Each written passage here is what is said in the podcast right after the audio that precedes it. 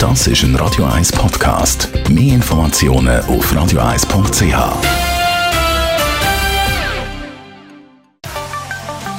Der Finanzratgeber auf Radio 1 wird Ihnen präsentiert von der UBS.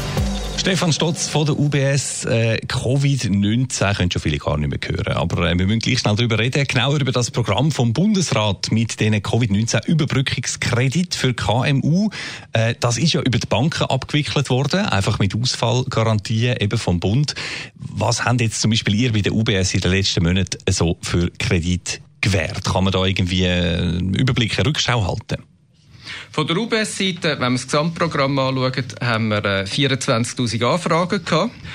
Und wir haben können unter diesen Anfragen unseren Kundinnen und Kunden 2,7 Milliarden Kreditlimite zur Verfügung stellen. Das ist Kreditlimite, das ist der Maximalbetrag, wo man unter dem Programm könnte ziehen, besichert durch den Bund. Und davon sind aktuell etwa 50 Prozent beansprucht. Das heißt, von diesen 2,7 Milliarden ist etwa die Hälfte ist dann effektiv jetzt so, dass Kundinnen und Kunden Kredit gezogen haben. Ja, also mit anderen Worten fast anderthalb Milliarden Franken, die die UBS da an Kredit tatsächlich ausgegeben hat, gesichert äh, vom Bund. Aber das Geld haben KMU ja nicht einfach irgendwie äh, dürfen verwenden, oder? Nein, es hat natürlich äh, strikte Auflagen gegeben. Grundsätzlich müssen ein Liquiditätsproblem bestehen. Und dann hat man natürlich das als Überbrückungskredit dürfen brauchen zur Deckung der laufenden Kosten. Und damit gesagt ist das natürlich nicht ein Kredit, um irgendwelche Dividenden auszahlen oder Kapitaleinlagen zurückzuerstatten oder neue Investitionen zu tätigen. Was wir können machen ist sicher Ersatzinvestitionen. Mhm. Jetzt sind das ja keine Affront perdu-Beiträge Das Geld, das muss zurückgezahlt werden. Und äh, auch das muss das KMU vermutlich sorgfältig und gut planen, damit das dann auch klappt mit dieser Rückzahlung. An was muss man da denken?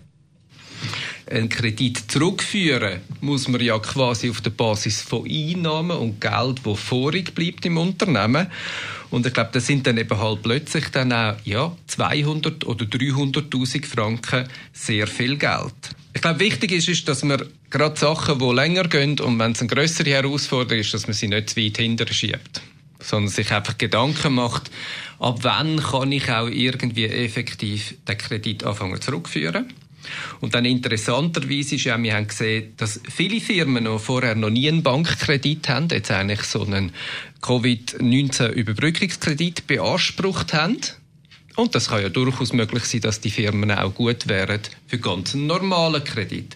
Und dort stellt sich je nach Firma, insbesondere weil Kreditkosten sehr tief sind, auch durchaus eine Frage, wird man zum Beispiel umschulden in einen klassischen Bankkredit? Oder was ist dann ein sinnvoller Rückzahlungsplan für mein KMU? praktische Fragen zu der Covid-19-Überbrückungskredit, respektive zum Zurückzahlen davon. Danke vielmals. Der Stefan Stotz ist das von der UBS.